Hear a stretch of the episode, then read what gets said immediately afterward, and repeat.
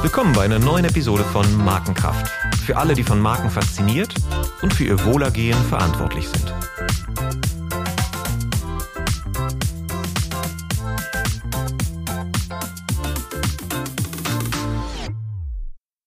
My name is Olaf Hartmann, and I have the pleasure to speak today with Richard North. Richard is CEO and co founder of Wow Stuff. Wow Stuff produces innovative and award winning toys and is one of the leading companies in their industry, with offices in Wolverhampton, Los Angeles, and Hong Kong. They are partnering with great brands like Disney, Warner Brothers, Harry Potter, but also the London Science Museum or Mensa, the Society for People with High IQ. The toy robot they created appeared on the cover of Bloomberg magazine with the title Small British Toy Company to Disrupt $80 Billion Toy Industry. The slogan of Wow Stuff is Great Brands Brought to Life. Richard has a unique perspective on this topic. He has created, positioned, coded, and advertised his own brands. He is using the power of established brands to develop award winning toys. He knows how to market products successfully through all media channels and presenting them in retail outlets. Unfortunately, he even has extensive experience in protecting his inventions in legal battles against copycats. He has seen it all. I know from personal experience that Richard is a rare breed. He's combining creative genius with entrepreneurial skill. He was a world class shooter and owns a black belt in karate, which probably helped him become such an expert negotiator he is. He's interested in philanthropy as well as neuroscience. So now I'm looking forward to a conversation with which we hopefully create many wow effects in the mind of our listeners. Welcome, Richard. Great to have you on the show. Thank you for inviting me, Olaf, and lovely to be here. So, to warm up, I'll ask you a quick fire round of questions. You decide if you want to explore or not. Um, you decide. Book or Facebook? Book. Right. Beer or wine? Both uh, strictly in order. Beer first, wine to follow. okay, that's good. Uh, and in, during Corona, um, with a little bit of self discipline. Uh, yes I, I just uh, started my dry January, and so far it has been quite good for me. Um, well, mountain man or sea lover? Well, on, on one hand, I would have said mountain man because I've just finished a walk in the hills local to me, and they were quite breathtaking, the views. But uh, I do love swimming, or I used to do a lot of swimming, so and I like the beach, so I'd have to say sea. All right. We talked about before. Okay, let's be open completely. We're redoing this right now because I, I, I forgot to press recording the first time. So, but we just had this nice exchange that that entrepreneurs often like the mountains because we love to see challenges, don't we? Yeah? Like we see the peak and then we climb, we scale up the mountain, then we see the next peak. So uh, yeah, and, and you know, there's a there's a fantastic film I watched only the other day called Fourteen Peaks about a Gurkha, ex Gurkha, who decided to climb those peaks and that, did it all within about six months and quite incredible. That is incredible. I've seen I've seen the documentary on Netflix. It was and it was uh, and he he was the guy who took this amazing picture of this traffic jam at the Mount of Mount Everest and the top where there was this this window of climbers and then there suddenly were 200 people waiting to to for the last for the last part to get to the to to the mountaintop. It yeah. was just terrible. It was like rush hour around London and it was it was. The, yeah, it was like waiting for a bus. You saw all these people, and you thought, "Hang on, surely Everest." Uh, I know Everest as being one of the, the hardest mountains to climb, one of the most dangerous, and yet you've got all these people lined up like they were waiting for a bus to climb to the peak. Incredible. Yeah, it was an amazing documentary. Um, Porsche or Tesla? A few years ago, I would have said Porsche. Now, I would most certainly say Tesla. Yeah, there's no choice around. In Germany, like the, just the tax situation forces you, it has to be an electric car in the future because everything else is unaffordable. So yeah, it's going in that direction. Let's hope they find other type of batteries. Um, use now talking about brand USP or purpose. Really good question. I love this question, and I would say purpose uh, more so than than ever. Yeah and we come back to that later because I know that you you are involved in many things which have a purpose. Uh, last question on that: different or distinct? distinct. Distinct. Yeah. Being different in the marketplace. Maybe it was a, always a myth, but today it's definitely a myth. Like uh, to be different is very difficult. What was the first job that you ever got paid for? My first job was um, working in a sales office. In fact, actually, my first job was working in an office. Um, I remember when I started, they left me to my own devices. They said, Here's an office, here's a desk and a chair, get on with it. And I thought, Get on with what? Uh, uh, so I picked up the phone and started making some sales calls. So that was my, my first job. I, I felt that if I didn't add value, I wouldn't be in a job. So by getting sales in, even though I had no training, I thought at least I'd be adding some value. At the end of the first year, I got paid, but I got paid from two sources. I was getting paid from the company I worked for, but at the end of the year, the tax man also paid me when they found out that I'd been earning such a small amount, it was below the threshold to pay any tax, but they had been deducting tax at source. So I remember getting a check, I think, you know, 30 odd years ago, it was about 300 pounds. And to me, that was an absolute fortune. Uh, so I was, uh, you know, my, all my Christmases had come up once. So it was a saving scheme. Well, that's great. Well, yeah, it was like a, sa- a saving scheme by our government. Yes. That's and um, now, really going very far down memory lane, like think of you as a child. Do you remember the first time you ever chose a product because of the brand? Wow.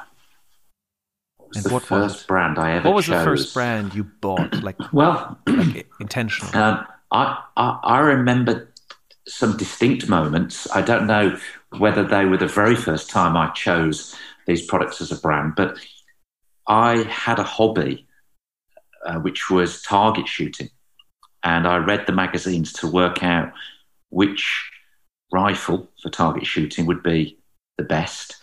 And I think at that point, I started discovering really what, what a brand was. You know, it's a, some, a, some, a summary of the uh, of what the, the overall company that manufactured it stood for, what how that was represented in the products that it made, and how those products resonated in the market. And by that I mean, you know, were they perceived by its target consumer as good or bad or indifferent? And I think I went on that journey at that point, and I'd be about 15 years old. All right. Okay. So, so you were checking out what people said about these rifles, who was shooting those rifles, how the advertisement looked like, and asked around probably in your shooting club.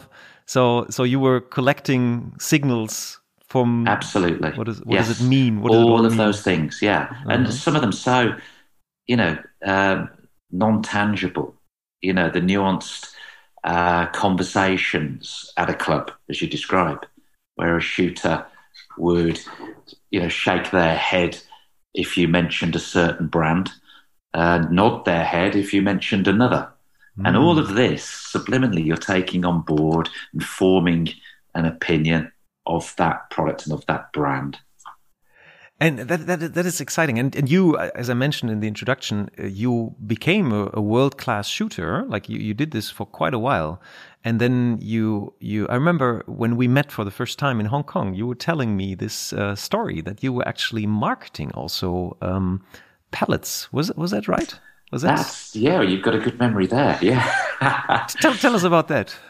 Well, um, so at that point, I'd, um, worked in my first job for about a year and a half, went to work for a, a much, much bigger company in a almost a promoted position now as a sales representative. I had a company car. I was selling photographic equipment up and down the country. And during that period, I had a good boss who was very well trained from the corporate world. And he instilled into me some basics of, of how to sell, put me on some courses, sales courses. And I then was given a small division within the group that was failing badly. And the reason they gave it to me was because they'd learnt that I was a shooter and this business was selling shooting sports hmm. products. So I cut my teeth there, and that's a whole sort of story in itself. And when I left that business, I set up my first company. So I was now about 27 years old. I set up my company and I imported airgun pellets. So this is air rifles now, uh, shooting a lead pellet, um, which is not necessarily eco-friendly in today's world at all. But they were lead airgun pellets. And what I noticed, having studied marketing because I didn't go to university, I didn't get a marketing degree, but I'd bought lots of books about advertising and marketing and learned about USPs and realized that in the the shooting sports business in the UK and the sales of all of these hundreds of different brands of airgun pellet, there was no distinctive brand leader. And the differentiation between them was very basic. And if there was a USP on a product, it was more because you found that out through using it than you did by reading adverts or talking to people. People were really confused as to what to buy. So, using the skills that I'd learned really um, through the previous company and through reading my books, I decided when I imported my, my airgun pellets, I would categorize them, find the USP, and market that to the target audience. And it took off. And suddenly we were we were owning over 50% of the entire marketplace. Okay, now tell me, what is the USP of that you created for an air gun pellet? Because it's a piece of lead, it flies through the air. Is there really a big difference between the one piece of lead, which is probably even standardized because they all have to fit in different rifles and all that. So, so tell me, what was the USP that you created? Yeah, um, quite simply, um, it was accuracy. Um, accuracy for the shooter. If you, uh, as I looked at the market, I thought, as a consumer of, of this type of product, what would I be looking for? So I was kind of a, although a straw poll of one, you know, one person uh, being interviewed myself and saying, right, okay, I'm a shooter. What would I look for in an airgun pellet? I want the most accurate. And when I went into these gun stores and looked at the pellets they were offering, it there, there was no company that owned that word accuracy. So that USP. Um, there was a lot of hyperbole about different products. There was comments on the tins. They typically came in a tin of 500 pellets, and it would say things like accurate, powerful, and precisely made. So it was like three USPs. And of course, as we know, you know, the word USP, unique selling proposition, not multiple selling propositions. So this was confusing because I'm sure a consumer would look at these products and think, what is it? All of those three things. It's it's not good at one of them, so it's okay. Is it at all of them? It's not good to be okay at many things. It's best to be great at one thing, and that's what I'd learned through my readings uh, uh, of, of my marketing books. So I set out to look at my airgun pellets. First of all, satisfy myself that they were they were at least as accurate as anybody else's. They weren't necessarily the most accurate, but they were as good as the people right at the top of the tree. I then contacted um, people that I knew in the shooting sports business, champion shooters, and said, Would you like to try my, my pellets? I'll give you them for free. I didn't need to pay them. These guys were paying for pellets at this point, and they came to the same conclusion they're as good as anything else I'm using. Why not? So they started winning competitions just because they got these free pellets. And I then said to them, look, I'll keep supplying you with free pellets if I can use you in my advertising. So I did. And of course, now all of the top shooters had turned over to use my pellets. I was putting them in the adverts front and center. And I remember one of the, one of the strap lines was probably the world's most accurate air gun ammo the rest of the advert spoke for itself. You know, this guy winning the world championships, this guy winning the British championships, and the and the products took off. so you that was like like the Carlsberg, the the recreation of probably one of the best the best beer in the world. It was probably, and uh, yeah, that's that's great, and that's what I love, and that's that that's a great story, and that's also one of the real one of the reasons why I was so motivated to talk to you because it's not about you've read this, but then you've done it in so many different aspects. So, um, and today, like like uh, your company, uh, Wow Stuff, won the Virgin Fast Track 100 award. And you were featured on a TV show, The Secret Millionaire, about philanthropic, philanthropic, that's a difficult word, philanthropic, philanthropic uh, wealthy. So from the outside, um, it looks like smooth sailing and easy riches. Yeah? And, and in Germany, we say, you know, that the neighbor always sees the flower, but never the spade. So I would like to talk a little bit about the spade. It's like, uh, take us back, like you've done that already, like, like now with your first company selling um, air gun pellets, but take us, take us back to the beginning, maybe of wow stuff because otherwise we have a three and a half hour sure. long uh, podcast. Sure thing. Uh, yeah so um, I'd, I'd, set up the first couple of companies and i'd had a, an internet business at the start of um, the internet craze 99 um, and that had done okay um, and we built some good technology. Um, so my career path before i set up wow stuff was doing you know quite different things as an, as an entrepreneur, different businesses. And and I met two guys. Um, it was now 2006. I'd met two guys at a show, a gift fair in in the north of England, um, a place called Harrogate, uh, a wonderful gift fair where they sold expensive homewares like vases, vases uh, at about two hundred pounds a time, and um, quilts for bed covers, but were very expensive and luxury items. And in the middle of this show was a what I can only describe as a, a painter's or a, uh, a, a decorator's table. So it was a very bashed old table. They put a cloth over the top of it, and they had their products on the top of this this very basic display area. And I walked over to them. I was now looking for, for something to do, really. And piled on top of this table was a, was a towel. The towel was a bathroom towel. And I asked them how many of these they'd sold, these two guys dressed in their jeans and their t shirts. Uh, so they were looking a bit scruffy. They looked like older students. Um, and they had been at university together. And they said, Oh, we've sold, I forget the quantity now, a thousand or 500 pieces or something of this towel which I then thought, well, that's a fantastic achievement at a show like this because this is not the sort of show that you'd buy this, this towel. And I picked the towel up, and as I opened it up, one half of the towel was white uh, in colour, and the other half of the towel was brown. And on the white side of the towel was embroidered the word face to indicate this is the bit you use for your face. You can probably um, see what's coming here. And on the brown side of the towel was the word arse, um, a British colloquialism, I think is the right term uh, for your bum. So, and, and they'd invented this product, if you can call it an invention, uh, while they shared digs together, so a house together at, uh, for university, so way back, and they decided to make it into a product. it was a, it was a, a comical novelty gift. But at the time, I was just coming out of one of my companies which sold novelty gifts. I put it on the front cover of our catalogue and we sold 10,000 pieces in a week. And the 500 or 1,000 pieces that, I, that they told me they'd sold, they hadn't sold them at the fair. They'd sold those in the previous three years of their business. Right. And in was, other words, it was it was a failure before that. yeah, yeah.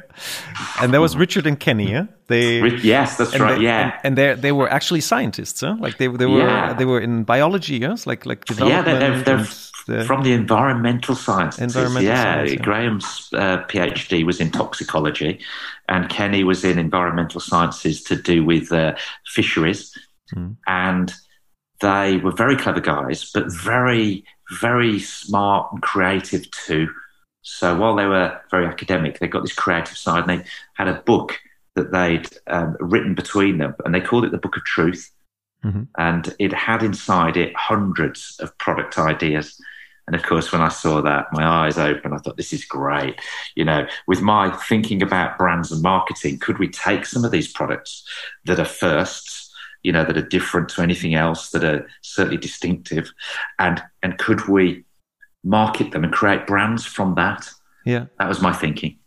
And then we fast forward a little bit because there's so much in between. And then the products became more complex. And one of them was this robot that we just heard in the introduction about. And it was uh, it was originally came also from a scientific background. Huh? It was it was uh, developed, but you tell you tell the story. It was uh, more for medical um, uh, uh, purposes that it was originally yeah. developed. Huh? It was it was um, a uh, again, a scientist out of Carnegie Mellon University in the States, had been studying children with autism. And what he found was that children with autism found it very difficult to keep eye contact with another person and to recognize facial features. So they were constantly, their eyes were constantly looking around, even though they were in front of somebody and um, they were trying to communicate. They, they found this very difficult.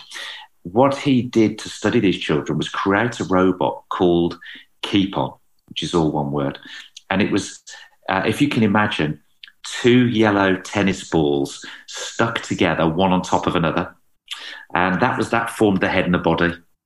Then two eyes, two simple black eyes and a nose. And in the nose was a camera.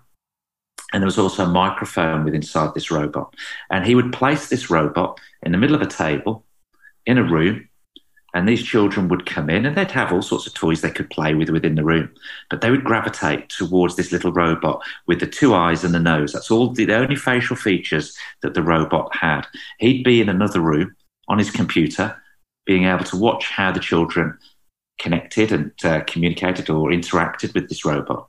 And he would hear them as well. And what he found was that on the simplistic facial feature of just two dotted eyes, you know, two dots for eyes and one dot for a nose, but but could still be seen as a sort of a um, not a human, of course, but it, they could see it was almost a lifelike creature of some some type.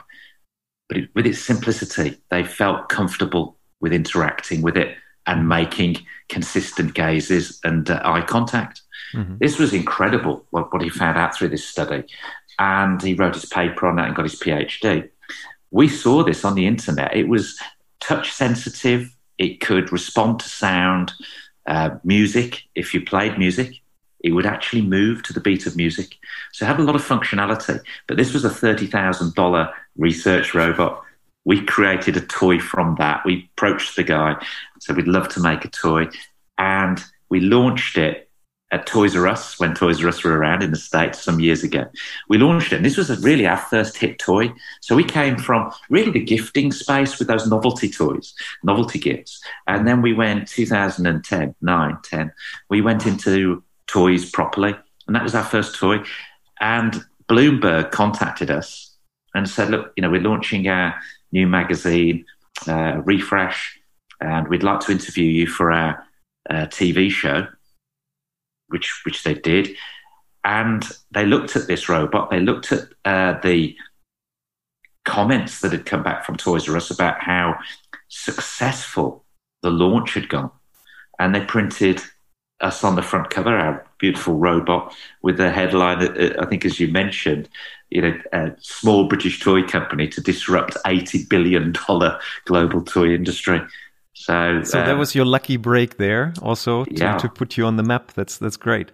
And then you moved, and that's uh, that's what I would like to focus on in our conversations into licensing brands. Like you, um, like I mentioned before, I think you started with brands like the Science Museum, Natural History Museum, the Mensa, the Society of the. They're not highly gifted, but they're they're called the High IQ. Huh? You have to what what is it again? You yeah, the 100, 138 or 140 yeah, uh, plus yeah, yeah, 130 plus um, on your IQ score to become a member of mm. of that society. So yeah, with, with those brands, uh, again because of a love of brands, really having you know mm. grown up selling brands in my first company, but then bringing out my own with the airgun pellets and other products within that business, I felt well, how could we fast track the sales of our business? How could we scale quicker? Well, we could create our own brands or we could license brands from others and create the products for those brands. And I felt that because we understood what a brand stood for fairly quickly, because that was my background, um, really, you know, looking at brands, studying brands, and marketing brands, I felt that I could recognize the brand's position and ensure that any product that we created was on brand and in universe. So it was it was correct for that. And and very quickly we built a reputation working with the Science Museum in London, Mensa, the High IQ Society, Natural History Museum. We very quickly were able to take their assets and their brand positioning, apply it to our toys, and create toys um, for them. And they took off and uh, they did extremely well. So we then won a Virgin Fast Track 100 award, which is for the 100 fastest growing companies in the United Kingdom. We then went into even more licensed brands, BBC Top Gear, mm-hmm. uh, the TV show. Uh, launched a range of toys in that brand, and again, uh, consistently, I think we got we got under the skin of the brand, understood what it's what it stood for, and, and, and create a great. I would like to. That, that's that's an interesting point. Like if you if you look at what would make what, what makes licensing brands successful, and also what are the dangers of licensing brands. I'm sure you've seen a lot because you've been in the licensing world now for 20 years, and and you've seen um, things being done properly. And yourself, like you just described, had big successes with this, but you also have seen, I'm sure you've seen things that flopped completely and even hurt the brand. So, yes. what would you distill as a as a, a, key insight? What what is important in licensing brands? Finding the right brands for you, but also for the brands to find like to to know yeah. when to say yes and when to say no. Well, it, if I start with the, the last point you made there first, finding the right brands for us. First of all, we have to and have defined our strategy. So we know no matter what's going on outside of our business, we know where we want to go. And from that point, we then decide what brands we would like to work with. Now, we don't always get successful when we approach those brands, uh, but we have now got a good reputation. So, generally, you know, they'll, they'll entertain a conversation with us at least, and that can lead to us securing the rights for their brand. Now, in answer to the first part of that, in terms of why do brands go wrong um, and, and what are the pitfalls, what we see as a business, uh, the the common trap, and it's it's well it's referred to a lot as uh, brand slapping, where a licensor, so the company that owns the brand or is responsible for licensing out that brand, gets a little bit greedy and decides, wow, our brand's doing pretty good. Let's license it to anybody and everybody. And of course, they then take on licensees, companies like us, who, who may not have that brand's interests at heart. Mm-hmm. And so they'll put the name on anything. They'll import a product, uh, you know, uh, you know, in its worst case of brand slapping, they'll import a product and stick a label on it with that brand's name on it. So it then doesn't represent the brand's values.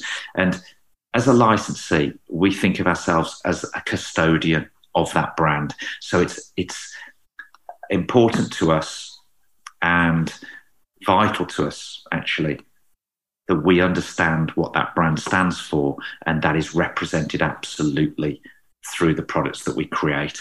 Um, and so part of our mission is to, to always be on brand mm-hmm. and in universe. And do you co brand the products or you just use the brand in a pure way? Like, is, is Wow stuff besides like uh, on the back as as the importer or manufacturer um, company behind it? Is it Wow stuff in some way visible, or is Wow stuff a B two B brand?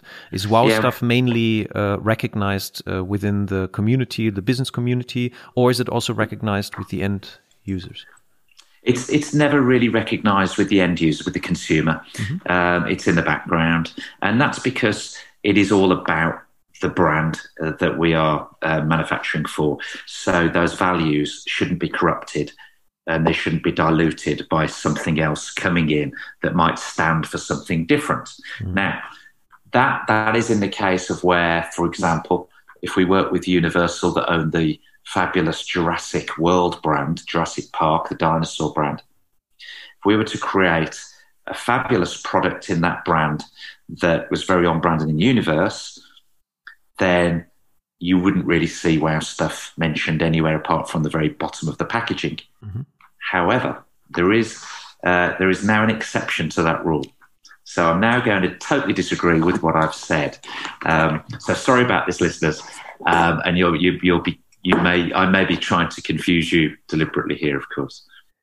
There's times when a collab, so a collaboration, can allow for a company like ours, our, our brand values to become involved to enhance the overall offering. And an example of that would be where we invented, created as a toy the Harry Potter invisibility cloak. and it works with an app. So you get this physical product, this cloak, that's an exact replica of the original cloak that was used in the movie, in the Harry Potter movie. And if you then download our app when you purchase our replica product and video yourself or somebody wearing the cloak, they will appear to go invisible. I've seen it. I've experienced it. It's amazing. and, and all the Harry Potter fans, they go crazy because that's probably one of the big dreams of everybody watching Harry Potter. Oh, wouldn't it be great to have such a coat? I could sneak out without my parents knowing. I could leave the classroom without my teacher knowing. I could listen to people's conversations. Yeah. Who doesn't want to go invisible? And and the new version that we're launching this year is actually called the Real Effects Harry Potter Invisibility Cloak. So we've taken a brand that we own, which is called Real Effects, and it's a registered trademark globally. And the values that that stands for, we've we've used it because combination of the two makes it's almost one plus one equaling three. So people know what the Harry Potter Invisibility Cloak is. They probably won't know what Real Effects is, but once they purchase the cloak and they read about it and they understand what it does, they'll realise why the Real Effects prefix as a name is attached to it. And Real Effects for us is the name that we give to a product that we create that is so on brand and so in universe, you would think it's actually the real thing. It's from the movie itself. So, how does that differ then from our Mark One version of the of the Harry Potter invisibility cloak? Well, the real effects version now, when you take a video of yourself wearing the cloak, you can add Hogwarts Castle or a room within Hogwarts Castle to to your video. So you're actually not just going invisible, in throwing a cape you're over recreating you. The movie. You are. Ooh. Yeah. Ooh. So it stands for things that are so real you'd think it was real. There's one word coming to mind now. Wow. so so so that that shows also the power that you put in building your own brand. I mean, like uh, I I see a lot of brands in different industries, and when I look at Wow stuff, and I advise all my listeners to go to the website and and look the way you tell your own story. That that's when you feel that you know about branding, because just that clarity of vision in distilled in this one word you own in that industry in the b2b sector the word wow and then and then you have this slogan which which says everything. Yeah? It's like you got a brand we bring it to life. Yeah. And yeah. that's a good example. So so real effects is basically like then a a sub brand or like a, it's it's a quality seal more isn't it? It's it's it's, it's, it's, um, used like yes, a like a trust like a trust signal. It's like a yeah. um like approved by or like like uh, when when you receive in these consumer reports like uh, like an excellent seal yeah? It's like the real effects is like the excellent seal. Or when you have intel inside uh, you know intel on inside a, yeah, yeah on a yeah. computer so you've got kind of real effects inside. Yes it is. And it, you know to be a brand you've got to stand for for something or some things. And they've got to be readily identifiable haven't they really? And you know the brands that we think of today are usually consumer brands that, that are so well marketed. Most people know know the name of the brand and know what it stands for. At the moment, people wouldn't know what Real Effects was. An average consumer buying from a toy store the new Real Effects Harry Potter cloak, they wouldn't know um, what Real Effects was. Over time, we hope to build that and make it a brand. But for now, it is much more, yes, a seal of approval, a seal of uh, a stamp which has attached to it a, a series of value propositions. Yep, and it's a promise, which yeah. the brand in the in the end always is. Uh, that's that's that's really good. Um, and can you can you like okay? Let's not talk about flops. That's that's that's uh, terrible because it it uh, yeah. It's like let's not talk about bad practice. Let's only talk about uh, uh, um, yeah good practice. And mm, if you look at like you are a B2B brand. Like I would like to take your perspective like a little bit away from your everyday uh, um, business of of selling branded products to end users, but look at your own brand, how branding has affected your business success, and um, how important it is to be a brand in the business to business sector. Do you see Yeah. that becoming more important? very much. And uh, you know, I, I think I felt that from well, certainly uh, if it wasn't from day one, it was certainly in the early years of our business. Because it you know most most marketplaces most um, uh, industries are extremely competitive. How do you cut through? How do you get your point of difference your distinction? It, that people then recognize you also for a set range of either values or propositions that are distinctive, so you stand out. And I, I recognized that fairly early on. And I thought, again, because of studying brands, uh, consumer facing brands largely, um, I thought, what do we stand for as a company? And I felt that that was important. One, because of the people that we were supplying, we wanted them to know what we stood for. So that if the area that we stand for was big enough, the, the category, the the marketplace was big enough in the area that we stood for, that would, you know, and we owned it and we were known for being the best at that, then we'd take a big market slice, a big market share. And then also for the people that we wanted to attract into our company, we wanted them to know what we stood for. Um, and we wanted their values aligned with ours, vice versa. So we didn't, um, I didn't, you know, where I've gone wrong, we talk about mistakes. I think the biggest mistakes I've ever made are to do with a misalignment of people.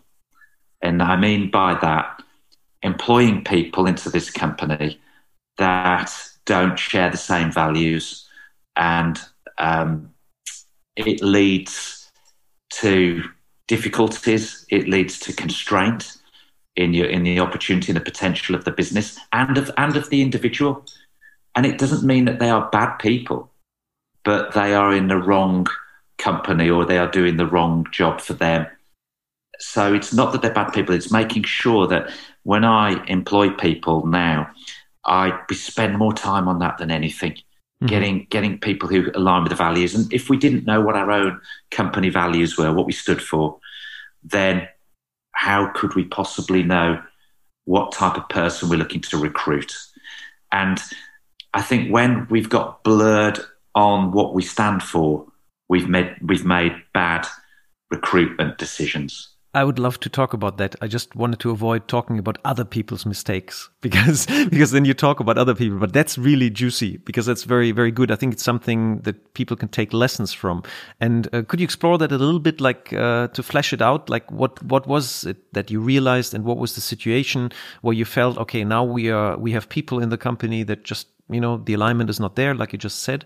And um and and then afterwards like basically you strengthened the out, outside branding because of that experience. Was was that one of the reasons that you wanted to be create more clarity in to to attract the right people?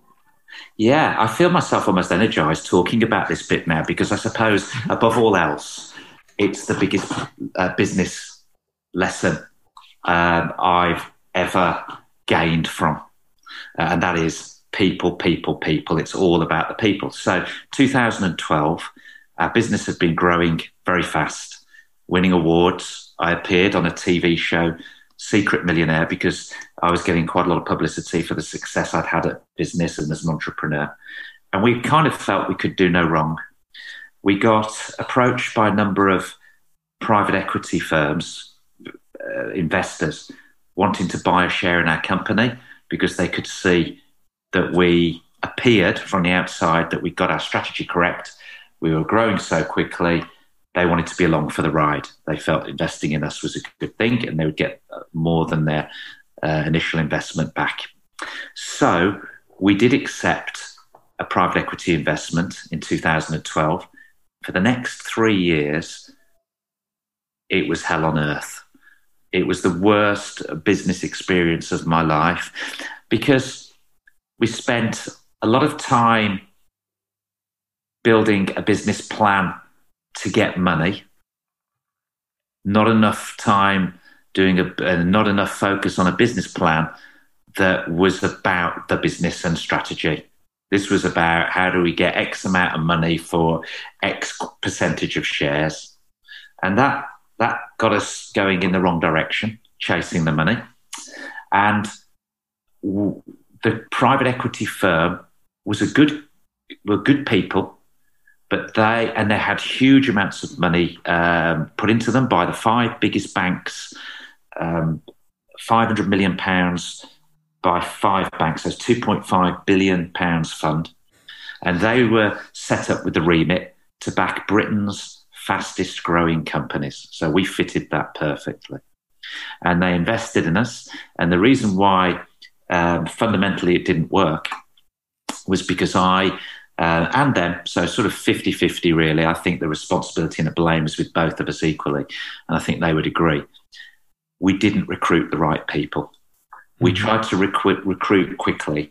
And normally, a private equity firm brings two things to a business it brings the cash and it brings the contacts to help you scale. So, the people that you're going to need. And because they were they were a new business, they hadn't got people in place, they hadn't recruited their own people, so they they found it very difficult to help us at that point. Mm-hmm. I didn't think too much about that. I wasn't that concerned. I thought, well, look, we've got the money. Well, surely we'll be able to attract the right people. And then I didn't spend the time on each of those hires that I should have done in uh, in recruitment.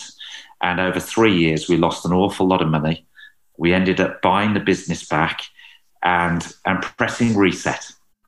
And wow. then okay. Yeah, that was then day one all over again. That is great. So so what I learned from this is first of all, money is not money. Money is also energy.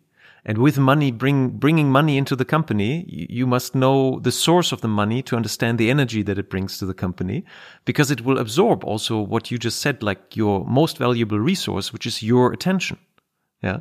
Your attention on what you focus on and and uh, what you just said is like you you um, that the focus on the people but also probably product development. I don't know how how that worked out. If you continue to be like as innovative as creative because stress and creativity doesn't really go well together you know? You got to stay in the flow. And what you just described is that the company flow was somehow disturbed by this whole process. And that I'm sure had had effects then on the organization.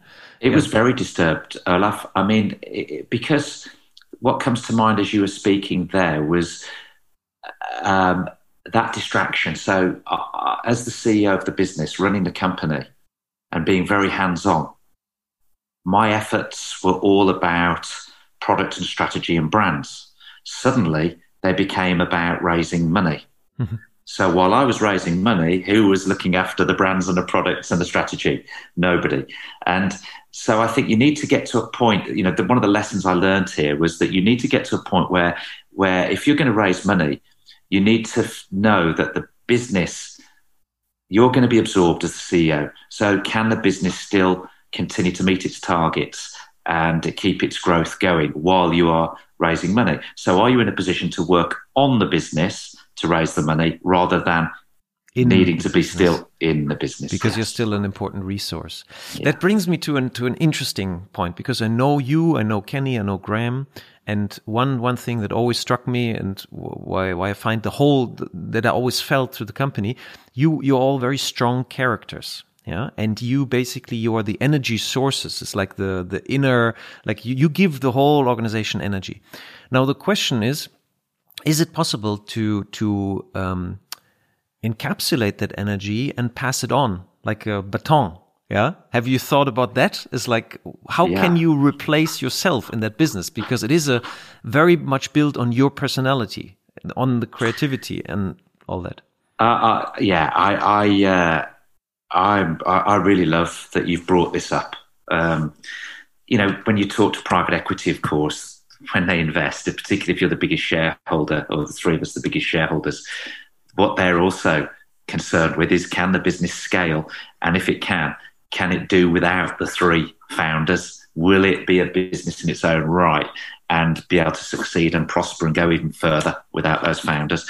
And so when we bought the company back 2015, I thought, right, people, people, people. So now I was so determined to get people that in every area of the business were far better than me at the different jobs that were needed to be done.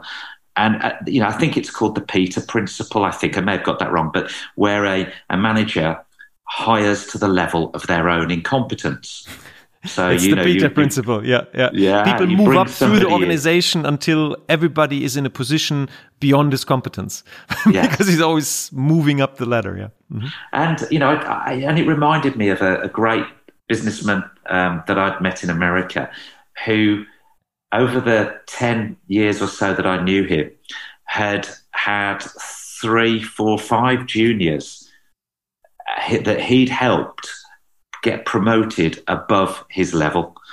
You know, so he recognized their skills, knew they were better at something than he was, and he put them forward for promotion to his bosses rather than put himself forward. You know, over the 10 years, he made president and he was not the smartest guy in the room. He was a nice guy with a great heart. And actually, the smartest thing was he only needed to be smart at that, and he knew it. And and I thought that was that, again another lesson learned. So I started recruiting really great people, you know. And I remember people saying, Richard, you know, when you talk about a product, you get so energized, you get so enthusiastic. Nobody could do that better than you." And I, I can honestly say I've got quite a few people who are better than me at doing that, and uh, and they now operate within the business and and in all sorts of areas. And now, of course, with that, we're growing again and quite significantly. That's fantastic, and that's but that's uh, that's real wisdom because I think that uh, for the people that haven't checked out the Peter Principle, it's a very small book. Try to find it if it's not in print anymore. It was published in the 70s originally, but it's a very smart observation, which I think is still true today. You're good at doing something. You're good at whatever. You're a good mechanic on the on the shop floor, and then you're promoted to be the group leader for mechanics. And just because you're a good mechanic doesn't mean that you're a good group leader of mechanics. Okay, you, you're still good enough, yeah, and you still succeed as a group leader. What's going to happen? They're going to make you the the boss of the factory floor. And just because you you're good in leading a group of mechanics doesn't mean that you're good in leading the, the shop floor. And, and so, so the further you go, you will arrive at a position where you're just beyond what you can do. And the smart ones understand that, or like the, the wise ones understand that. And what you just described, that's, that's great wisdom and, and can still serve the company by, yeah, being choiceful or being knowing their, their, um, their boundaries. And, and that is, that's fantastic. It's very good for the company. So you, you're, I, I derive from what you just said that you're hopeful that, that you will be able to replace yourself within the company. That's great. Yeah. I think yeah. we built a good team and I think they now, I can work very much on the business as they work in the business and they're, they're, they're building it in a, a way much better than I could have done. That's a good segue because now I would like to turn to you as a mentor. What two questions like who was the greatest mentor on the way of you and uh, especially on branding because I know you had I'm sure you had many mentors in yeah the black, black belt or karate or so on but on branding who was your greatest mentor in that and um and I have a second question after that. So who was the greatest well, mentor? You know, um, as you were asking a question, I, I, I, was thinking straight away of the business managers that I had um, in the seven years I worked for another company, a, really great company, and a name, two names came to mind: um, Alan Darby and George Rosenfield. Alan Darby was a Brit, and George Rosenfield was an American. Mm-hmm. Alan Darby didn't know much at all about marketing or advertising but he was a great sales salesperson a great sales manager, and so he taught me those skills. So he moves out the way. He didn't help me on, on marketing. George Rosenfield built a company called Tasco, which was a binocular and telescope and rifle scope and opticals business. Um, but you know, in terms of branding and marketing, he wasn't that good either. He was a great, great salesman.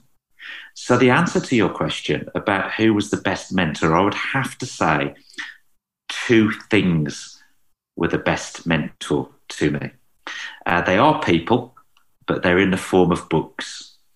The first one is by Jack Trout and Al Ries called The 22 Immutable Laws of Marketing. And I had that book when I was about 2021. And I have a, a stash of those in my study right now as I speak and they're permanently on my list on Amazon. And when I meet somebody who shows an interest in marketing, who I believe in and think they could benefit, I'll send them that book. And the other book that helped me enormously was a very famous book called Ogilvy on Advertising by David Ogilvy, one of the greatest advertising gurus of all time. And, um, and, and to mind when I think of that book, I remember the examples of lots of different print adverts that Ogilvy and Mather, the famous advertising agency, had created. One of them being a picture of a Rolls Royce. And I think it was even a black and white sketch now, not even a photograph. And it was probably from the 1950s. And the strapline or the headline read, actually, yes, it was a strapline. It was like a caption below the picture. And he was famous for actually saying captions. Are, did you know captions are read more than headlines? I thought, wow, what an interesting insight. What an incredible insight. Um, so the caption read At 60 miles an hour, the loudest thing you can hear is the ticking of the clock. That's I thought, wow, how to sum up the values of a luxury product like a Rolls Royce. And it's the example of one of the longest headlines ever. yeah, yeah. but it's it's amazing. It's it's it's very good. So that's that's very good. That that takes away uh, one of my last questions. If you want to point people to any resources, and uh, that's that's definitely the classics, but not classics in the way uh, they have been and are not relevant anymore. They are still highly relevant today, and especially Ogilvy on advertising if you look at the missing creativity of current advertising, um, I think it's necessary to to vi- revisit Ogilvy and and see what he had to say about good advertising. Um, yeah, I just I just wanted, if I can, just comment on that, Olaf. I think that's such a great a great message to. Uh, to your listeners, and something again, another lesson that I've learned, and something that might help people. If you're stuck um, to come up with some sort of marketing message for your brand or your products, um, pick up that book skip through it, look at some images, that'll get your brain working. And of course, there's another way you can do that. There, if you go on, well, I saw this on LinkedIn, and uh, I think it was called Best Adverts of All Time.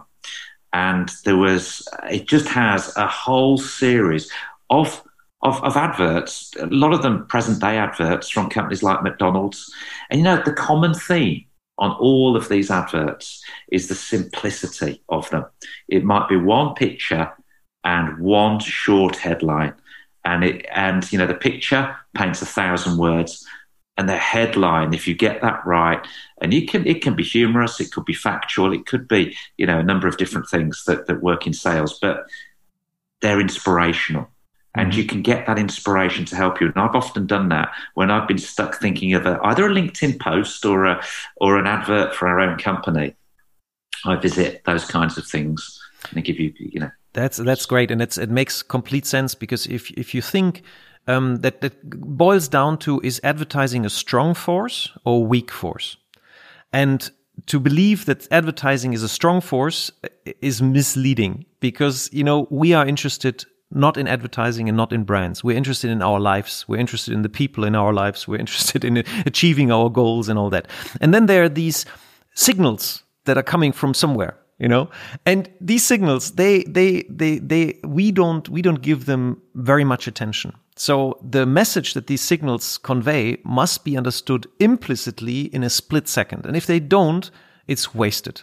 And that is something that is uh, i think the, the key what you just described the simplicity picture superiority effect. If you can express what you want to talk about in a picture uh, compared to a text it's always stronger in a picture. And then the text but but the text like you just described if it's there also has a, a lot of convincing power. But these principles that, that's funny um, now that, that i talk about it is like we are a strange industry in that direction because if you look at cars today they are so much better than the cars that were built in the 50s if you look at the products of our industry the advertising they are not so much better than what we had before. We just have so many more channels that we can deliver. But I don't yes. know, I don't know who said it, but shit delivered at the speed of light still remains still remains shit. That's right. yeah. So, so, so, uh, talking about that, because I know that you've also, through your entrepreneurial career, a lot of experience with channels and how to deliver um, uh, messages at channels, even from like TV advertising. You're doing TV advertising for your products, but you also started out with even live demonstration teams. Could you share some insights on media, media mix, what, what has proven for you to be effective? What role does social media play for you today? How do you combine the different media channels? Yeah, well, today we, we use, uh, as you've said there, you know, really a variety of channels. So we do TV advertising on the on the main um, sort of non-terrestrial channels, the Sky channels, um, as, as we used to refer to them, really. Um, so all the kids channels. We also do a lot of social media advertising. So we'll be putting adverts of our toys on Facebook and on YouTube to a degree, uh, but it's a very different um, type of uh, product that you would you would use on YouTube. It's more long form content on YouTube, and it's more about brand awareness or product awareness. Whereas Facebook is about being able to target target very specifically a parent of a four year old boy mm-hmm. who loves a particular brand so that's the level of detail that we can get from Facebook, which you can't get on YouTube. So on Facebook, if we launched a campaign, it would be a an advert showing our particular toy that's aimed at a three year old or a four, three to four, five year old, knowing that the person who sees it has got a child in that target age group. And we would also know that that person watching that video they've put somewhere in the data that we've collected that they their child is interested in that brand, and there'll be a close on the advert. By close, I'm using that in the old term of advertising to in terms of closing the sale. So there'll the be a point of action, a call to mm-hmm. action. Mm-hmm. Absolutely, you know, go straight to Amazon um, to the buy page. And what is what is your your weight? Like how much like uh, in budget? Like how much would you put in advertising on TV compared to the what you just described, the micro targeting on Facebook? And what role does the point of sale play for you? Um, we, we probably mix our advertising 50 50, 50% on TV and 50% on social media. But that two years ago was, um, was quite different. Two years ago, and apologies if you can hear my dogs in the background no right now. What, what kind of dog so do you have? Uh, we have four cockapoos. Okay. uh, nice, boisterous dogs, uh, but usually very, very quiet unless the postman comes. Um, so, uh, yeah, two years ago, we, we put our advertising um, largely into social media because I don't know whether you remember over the last few years, and you know, starting about six, seven years ago, there was um, a lot, a lot in the media about the age of TV advertising is is coming to an end. It's all about social media. And um, that's right. You know, yeah, TV we, is dead again. TV like, is like, dead. like radio was dead after the invention of TV. Yeah. Like like movies were dead after the invention of the VHS. Like everything is always dying yeah. in our industry. Vinyl we don't learn. Records. We don't learn, and we constantly go to funerals. That's that's the that's the key yeah. to the marketing industry. That's right. You know, and it's uh, was it Mark Twain who said uh, reports of my death are grossly exaggerated.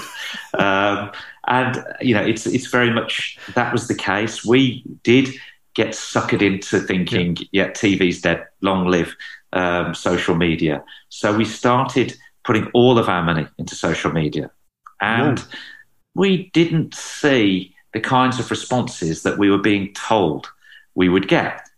But of course, when you look back, who was telling you to do that? And who was telling you you're going to get great results? Of course, it was the social media companies. But they showed so, you the clicks, they showed you the page impressions, they showed you all the, the great numbers. Yeah. yeah. yeah. And, you know, and when you didn't get the sales, they would say, yes, but it's about brand awareness, first of all, and that takes a long time to build.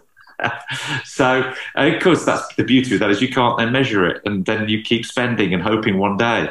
Uh, that's a fantastic. That's that's. Thank you for sharing that because that that uh, mirrors of um, what like Mark Pritchard from Procter and Gamble. He moved 200 million out of this micro targeting, yeah, in on Facebook and other social media, and then he looked half a year later. What is happening at the point of sale? What is happening with our brand KPIs? And guess what happened?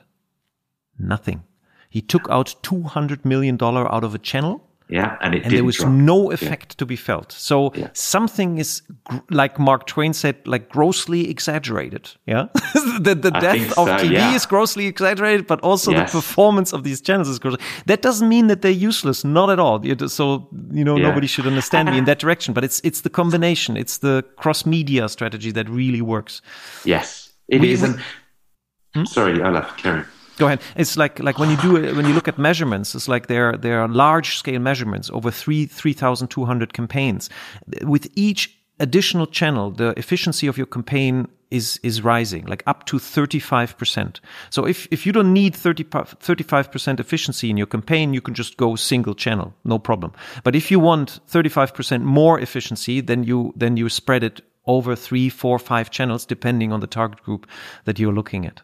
So yes, and you know we came back full circle, and um, and then went went on TV, and the most extraordinary thing happened. We found TV to be more effective than ever, and um, and I guess well, you know, we'd been out there with social media. It was the combination probably of the two that had worked, um, but we did back off a lot on our social media, and like you said, um, with your colleague from Procter and Gamble, we didn't notice any detrimental effects as we reduced significantly our social media spend.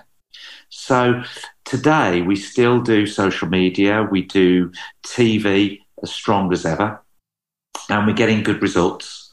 Um, we are, um, you know, when we put a campaign on that's well thought out, and of course, you know, you have to get the creative right. Not everything works. Uh, as much as I, I like to think that I understand marketing and branding and, and therefore advertising. I have one question. In that, exactly in that direction, you're you're giving me a great uh, starting point on that. Do you do you test your advertising before you run it? Do you have uh, testing in place? We don't with TV, but mm-hmm. we do with social media, mm-hmm. and sometimes the social media tests will also tell you whether it will work on TV. Mm-hmm. Uh, and so, what we do with social media, and most good social media advertising companies will do this for you is they will take your creative, let's call it a, a 10 second advert, and they will run it um, to various target groups. So you'll say, yeah, we think that the, the end consumer for our product is a, a four year old boy and a four year old girl. So we want to target parents of four year old boys and four year old girls predominantly they will do that. And then they might come back and say, actually, here's the results. So we put a small amount of money into the target group that you suggested, small amount of money into another target group uh, that was a, a, a little bit off, and another amount of money over here. So the whole spend isn't huge, but then they get the results. And sometimes, well, 50% of the time, I'd say, uh, they find a target group that responds better. And mm-hmm. so we will then focus. And that informs in that informs area. for your TV advertising where yes, you run it, it, when you run it, at what time. Okay, that's yes, interesting. But you so don't test well. the creative. What I take, like you don't you don't run tests on on yeah. the creative. Oh, okay, that, we that do is, as well. Yeah, so well. we'll do an A and B. Yeah, we, mm-hmm. we'll have an advert um, that's sometimes very different mm. to another advert, but selling the same product, and see what the results are like. Sometimes, so we'll test on the actual content We'll test on the duration, which is quite interesting. Now, the most phenomenal thing happened a year or so ago. We did an advert because we had to, not because we wanted to. So we booked a TV campaign for Christmas 2020. And it was for a collectible toy that's on the wall behind me. It's called Wow Pods, and it's a hexagonal shaped, six inch diameter a shell, and inside this shell, visibly, is a, a character, branded character from the Marvel universe, uh, from Harry Potter, uh, and so on. So this is a, a character collectible in the toy industry. We created a TV advert, and we'd done them in 15 seconds, 20 seconds, and 30 seconds duration. And the current thinking in today's, certainly in the toy industry, is that 30 second TV adverts do not work because kids are used to using other screen devices where they skip very quickly. They've got a very short attention span. You know, the shorter the better. And we certainly see that on social media. So we booked this campaign for Christmas 2020 and we sold out of product before the TV campaign aired. So we had to, by law, you're not allowed to advertise something in the UK if you don't have any stock to sell. So we had to pull the campaign. And we thought, okay, well, we'll we'll run it we'll run it next Christmas or do something like that. Well, the TV company said we can't give you the money back, but what we can do is we can put the TV campaign on, let's say in June or July. And they said the only space they had was for 30 second adverts. Now, our advert was always going to be a 15 second, maximum 20 second, but we got a 30 second. And they said, if you don't run it, you just lose the money anyway. So we thought, okay, nobody runs 30 second adverts in the toy industry anymore, but we'll do it. Well, we ran this advert, and from the day, and I've never seen this before, from the very day that it launched, the sales went from nowhere. They went through the roof. So we'd had a good Christmas. Then sales had dropped off, and we were doing hardly any business come March, April, May. And then the TV launched. And on the very first day of the TV, sales went through the roof. And they stayed. That's a four week campaign, 30 second adverts. And after the end of the campaign, the sales stayed at this all time peak. Incredible. We'd that is a, like that, that is a wonderful story that uh, that we all have mental models that guide our behavior, and we should regularly test those models if they are actually true. so the mental model of the toy industry is 30 seconds ads don't work. We need to be short because of the attention span, da, da, da, da, da. And then suddenly you, you have, yeah, that's a, that's a, thank you very much for sharing that. Listen, Richard, the, the hour went by like this. Um, so I would like to do a last round, um, um, you as a mentor again to a young Richard. Yeah. A young Richard that wants to build his own brand. What, what, what would he like the three top points? Like you have, you have very little time. You just meet him, uh, but you really like the guy. You really want Richard to be successful. You got three things for like advice to give him. What would you tell yeah. him? Um, things will always look like they are terminal. When you're running your business or building a business or building a brand, you'll have these brick walls. So when a brick wall comes up, just remember there's always a way to go over it, under it, round it, or through it. So resilience, number one. So don't worry about the bad times, you're going to get them. You will always get them, but you will always come through at the other end. Um, the other thing is cash, of course. You've got to make sure you've got cash. It's not about just profit. You have to make sure you can pay the bills. So you need, you know, if you're a, financial guy, sorry, if you're a marketing guy or a sales guy, make sure you've got a good financial guy alongside you in business. Uh, they're worth their weight in gold. so coining almost a pun there. And the third thing uh, uh, that comes to mind immediately, and it was something that you asked me, I think, or mentioned at the beginning of this conversation, and probably to me now, the most important thing in, in business is having a purpose. Um, because you can have a set of values, but what is the the end goal? Where are you trying to take this business to with everybody? And within then that purpose, if it's made up of something that's good for humanity, good for the community, good for other people, it will lead to success for you. So the days of just trying to set up a business to make money are not good enough in a competitive world. You've got to have something that people can believe in. Your consumers will want to know more and more what good is this product doing if I buy it, you know. And uh, so if you can have a purpose that's got some humanity in it, uh, can create a good community of followers who believe in this purpose and this purpose is a good thing, as I say, for humanity, then I would recommend you go for it and, and you build, you make sure you build towards that. That's great. And it circles back to getting the right people interested in your company, like forming a, forming a, a group of people that, that are bound by values, like that are that, that um, share the same values and uh, work as a team.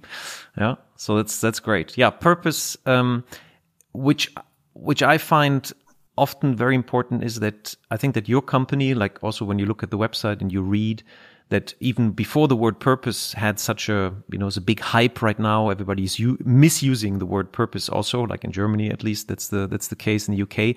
But, um, what, what, what you can read is like that you believe in learning, in, in joy and in the wow moments of life. And, uh, people who are interested in creating that, they should they should join your company. That's that's how I read it on your website, and that immediately resonated with that's me. That's our why. Yeah, yeah. Oh, you know why we exist is, yeah. you know, I suppose because as a kid, when I got my first toy, and I went wow, and that stayed with me for, forever. You know, the toys that I can remember that made me go wow, and I want to make sure other kids can enjoy those moments. That is a great finish of our conversation. Richard, this was truly an exciting hour. Uh, my sincere thanks for your time. Say hi to, to Graham and uh, Kenny from me.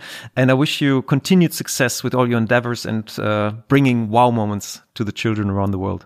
Thank you very much. It's been a privilege to be on your show, Elif, and I just hope that your listeners will gain something and, and, and uh, maybe you know, I'm sure they did. something that helps them. Thank you very much, Richard. Und das war eine weitere Episode von Markenkraft. Vielen Dank, dass Sie dabei waren. Wir hoffen, es hat Ihnen genauso viel Freude gemacht wie uns. Wenn ja, empfehlen Sie uns, Ihren Freunden, Ihren Bekannten, Ihren Kollegen und bewerten Sie uns auf iTunes, Stitcher, Spotify, Soundcloud, egal wo Sie diesen Podcast hören. Share the love for brands. Machen Sie es gut für sich und die Menschen in Ihrem Leben.